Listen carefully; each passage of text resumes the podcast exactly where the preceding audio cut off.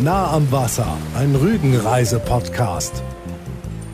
Es ist Sonntag, es ist Rügenzeit. Für viele von euch schon ein festes Ritual, euch mitnehmen zu lassen auf Deutschlands größte und wie wir uns alle ziemlich einig sind, schönste Insel.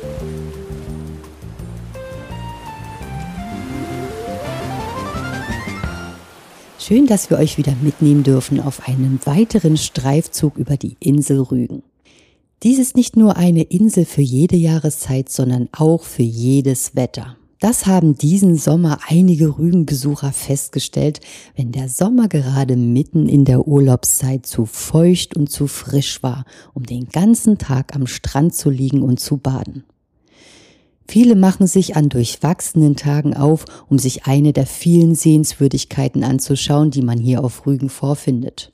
Da an solchen Tagen auch immer alle auf die gleichen Ideen zu kommen scheinen, sind die Hotspots für durchwachsenes Wetter schnell überfüllt und es bilden sich lange Warteschlangen auf den wichtigen Verbindungsstraßen auf Rügen, an den Parkplätzen und den Besuchereingängen. Es gibt aber auch tolle Sehenswürdigkeiten, die nicht so überlaufen sind, weil sie nicht in jedem Reiseführer als erstes erwähnt werden und die deshalb die Chance bieten, dass man ohne ewiges Warten seinen Spaß daran haben kann. Da versuchen wir mit unserem Rügen-Reise-Podcast für euch solche sehenswerten, aber nicht so weithin bekannten Plätze vorzustellen. Unsere heutige Autofahrt führt uns in den Südosten der Insel auf der B196 an Binz vorbei, dann in Richtung Salin, von da aus nach Barbe durch das große hölzerne redgedeckte Tor zum Mönchgut und dann auf der Görener Chaussee bis zum Kreisverkehr, der nach Gören führt oder nach Mittelhagen. Wir nehmen die erste Ausfahrt aus dem Kreisverkehr, fahren durch das Waldgebiet mit seinem sommerlich dunklen Blätterdach die kurvige kleine Straße bergauf und sind wie immer geblendet von der plötzlichen Helligkeit beim Herausfahren aus dem Wald. Der Rest der Strecke ist schnell gefahren.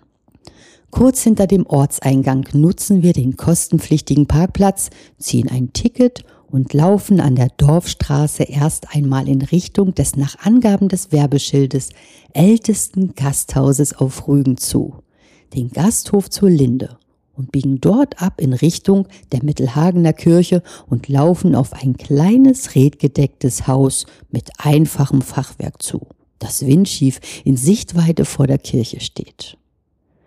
Wir gehen den grob gepflasterten Weg zwischen Zaun und einer losen Mauer aus größeren Steinen auf das kleine redgedeckte Haus zu, wie es an einem flachen Hügel gelehnt windschief dasteht, mit seiner tief ins Gesicht gezogenen grauen Mütze aus Schilf, mit seinem dunklen Fachwerkholzbalken, die das getünchte Weiß der Hauswände unterbrechen. So windschief wie die Wände sind auch die kleinen rot gerahmten Fenster und die grüne Holztür.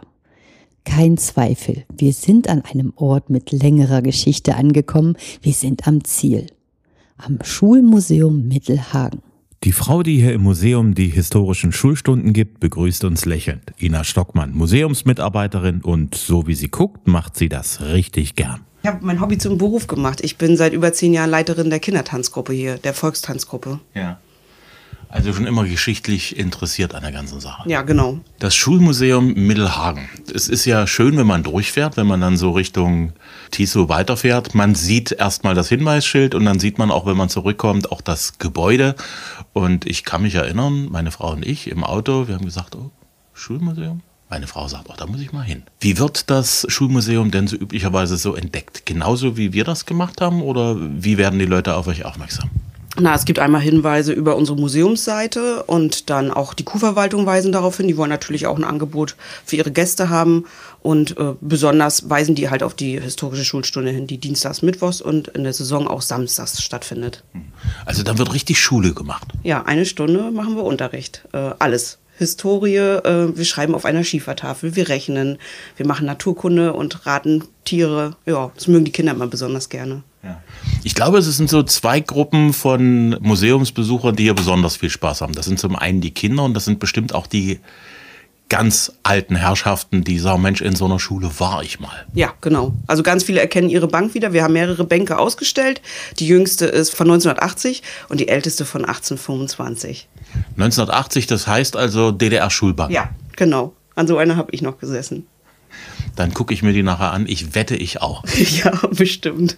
Wir hatten irgendwie alle dieselben Schulbänke, ne? Ja, ja. Die konnte man leicht abwaschen mit ATA, ne, musste ja immer einer dann durch, ja. Und die anderen sind noch mit Holz. Die sind etwas pflegeintensiver. Also da müssen wir richtig mit Holzreiniger bei und kriegen die aber auch sauber. Immer ganz schwierig waren dann so die mit Kugelschreiber reingeschriebenen Bandnamen von, von der Lieblingsband, die man da heimlich reingemacht hat. Ja, na, bei uns ist in der ältesten Bank ein Segelschiff eingeschnitzt. Der Junge mochte Segelschiffe anscheinend sehr gerne.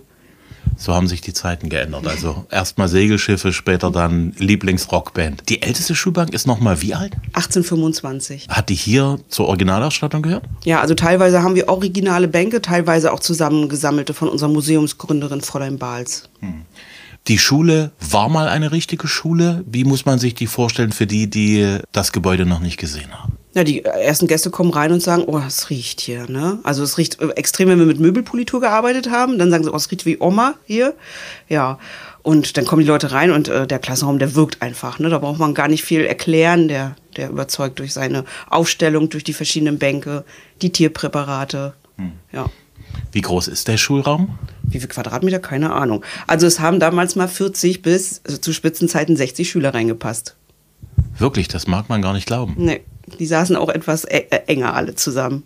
Wie viele Räume hat das Gebäude insgesamt? Na, wir haben das Schlafzimmer, dann den Vitrinenraum, das ist das ehemalige Kinderzimmer gewesen, die wunderschöne alte Küche, der älteste Teil vom Haus, mit der Stromleitung von 1914, dann das Klassenzimmer und die Amtsstube und der sehr große Flur, auch untypisch eigentlich für die alten Häuser.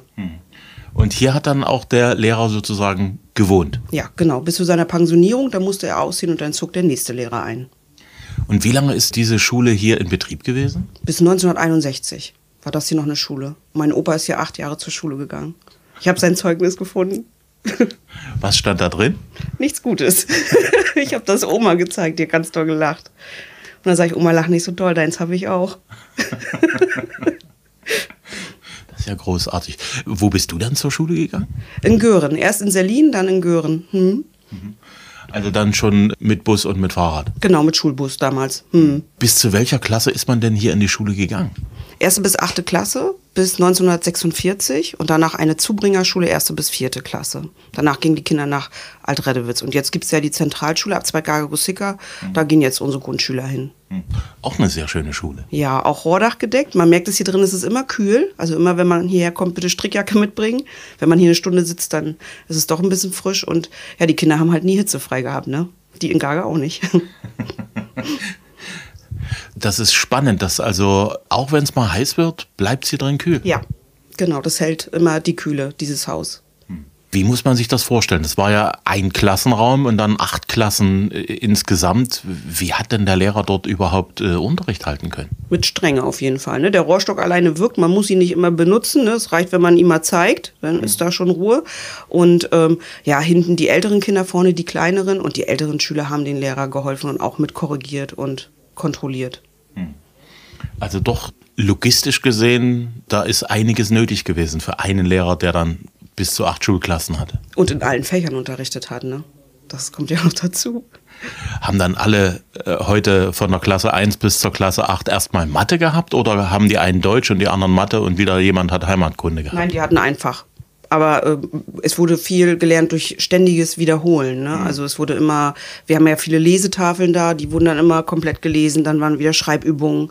Dann haben die älteren Schüler mit ge- raufgeguckt auf die Schiefertafel, haben die das richtig geschrieben, ja, dann darfst du abwischen und dann ging es wieder von vorne los. Das ist in der Tat verrückt. Was kann eigentlich die Schule heute von der Schule von damals lernen? Also ich sage jetzt mal, unsere Zentralschule in Gaga gar nichts, weil die machen das ganz toll. Eine sehr traditionsverbundene Schule, da unterrichte ich ja den, die Volkstanzgruppe und die Kinder lernen dort noch Plattdeutsch, Handarbeit, also bis letztes Jahr auch noch Schafolle spinnen, aber die Dame ist jetzt in wohlverdienter Rente. Aber eine ganz tolle Schule. Und ja, ich finde einfach, die, die, die pflegen das, dieses Brauchtum, unsere Tracht, ne, dass man, dass, dass es typisch für uns ist, dass das nichts Fremdes ist. Also die Kinder, die können sich damit total integrieren und stehen da auch hinter. Wenn sie älter werden, nachher nicht mehr so. Ne? Ab Pubertät ist die Tracht dann erstmal wieder ein bisschen out.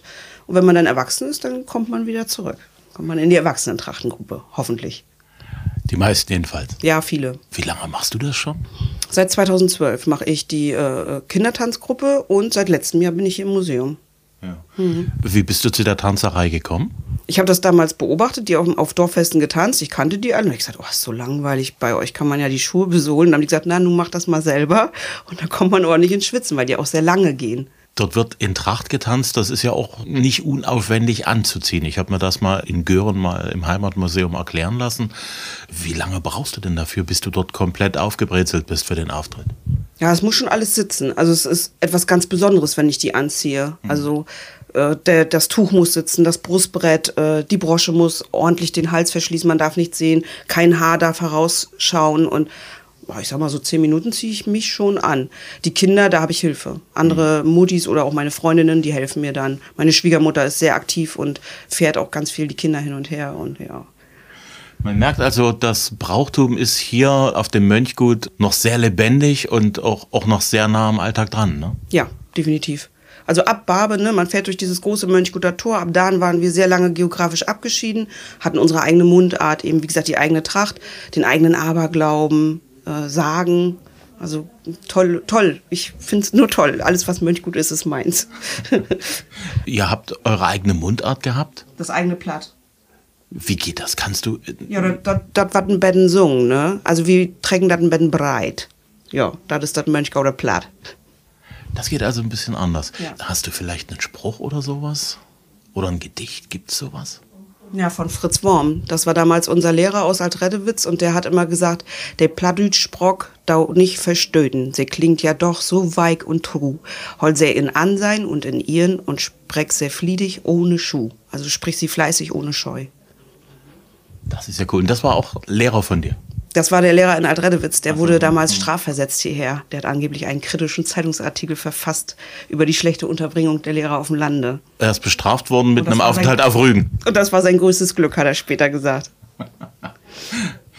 Ihr habt auch euren eigenen Aberglauben? Ja. Eure eigenen Sagen. Wir haben vom Kräutergeier ja schon mal so eine Sagenwanderung mitgemacht. Hast du eine kurze Sage, die speziell von hier ist? Es gibt einfällt? mehrere. Also die Kinder jetzt, wenn ich bei den Kindern Pause habe, lesen wir ja immer Sagen vor. Wir können ja nicht nur durchtanzen. Und die lieben die Sage vom Aufhocker. Da ist ein Fischer mit einem Wagen äh, durch Adredewitz gefahren und plötzlich schmerkt er eine schwere Last auf seinen Schultern und die wird er nicht los. Und dann geht er nachher ins Wasser und ab da lässt sie ab. Und immer, wenn er sich dem Ufer nähert, äh, spürt er von neuem die schwere Last auf seinen Schultern.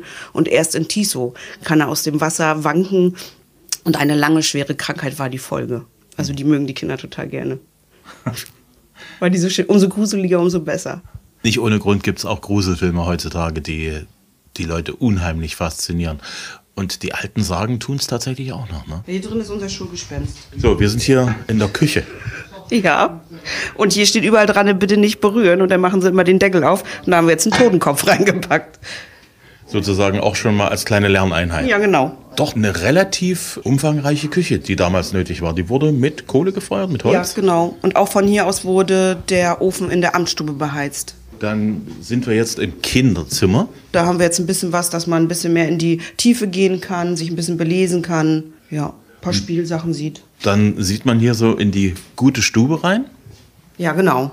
Da haben wir jetzt dieses Jahr äh, neuen Blumenschmuck. Wir hatten letztes Jahr immer frische Blumen und äh, man will sich ja keine Feuchtigkeit ins Museum holen und das, das haben wir uns jetzt angeschafft und sind total glücklich damit. Die gute Stube, war die im täglichen Betrieb oder war das wirklich eine nur für Sonn- und Feiertage? Ja, genau. Die kalte Stube sagt man auch, ne? Die wurde nur geheizt, wenn Weihnachten war, Geburtstag oder Besuch kam. Das meiste spielte sich in der warmen Küche ab. Nebenan das Schlafzimmer. Ich vermute mal auch ungeheizt. Ja, hier ist ein ganz kleiner Ofen drin, ne? Ja. Aber ansonsten, ja, also ein bisschen verschlagen war es damals, dass wir ein bisschen schlafen konnten. Da hat äh, der Lehrer mit seiner Frau mit den kleinsten Kindern drinnen geschlafen, die größeren hier im Kinderzimmer. Mhm. Immerhin, die hatten schon ein Kinderzimmer. Das war ja, ja auch nicht üblich. Ne? Nee, Durchgangszimmer zwar, aber trotzdem, ja. ja. Hier haben wir eine Kinderbuchausstellung, eine kleine. Waren die Bücher schon hier, so aus Schulzeiten noch? Oder wie kommen die hierher? Mehr Lehrerbücher, also von, von den Kindern des Lehrers. Und äh, hier auf der anderen Seite haben wir dann mehr die Fibeln, ne, wie die sich entwickelt haben. Und die deutsche Schreibschrift in die lateinische Schrift. Ja. Handarbeiten viel, ne? Ja. Und ich sehe unsere Fibel, die habe ich auch noch gehabt. Ja, die hatte ich auch.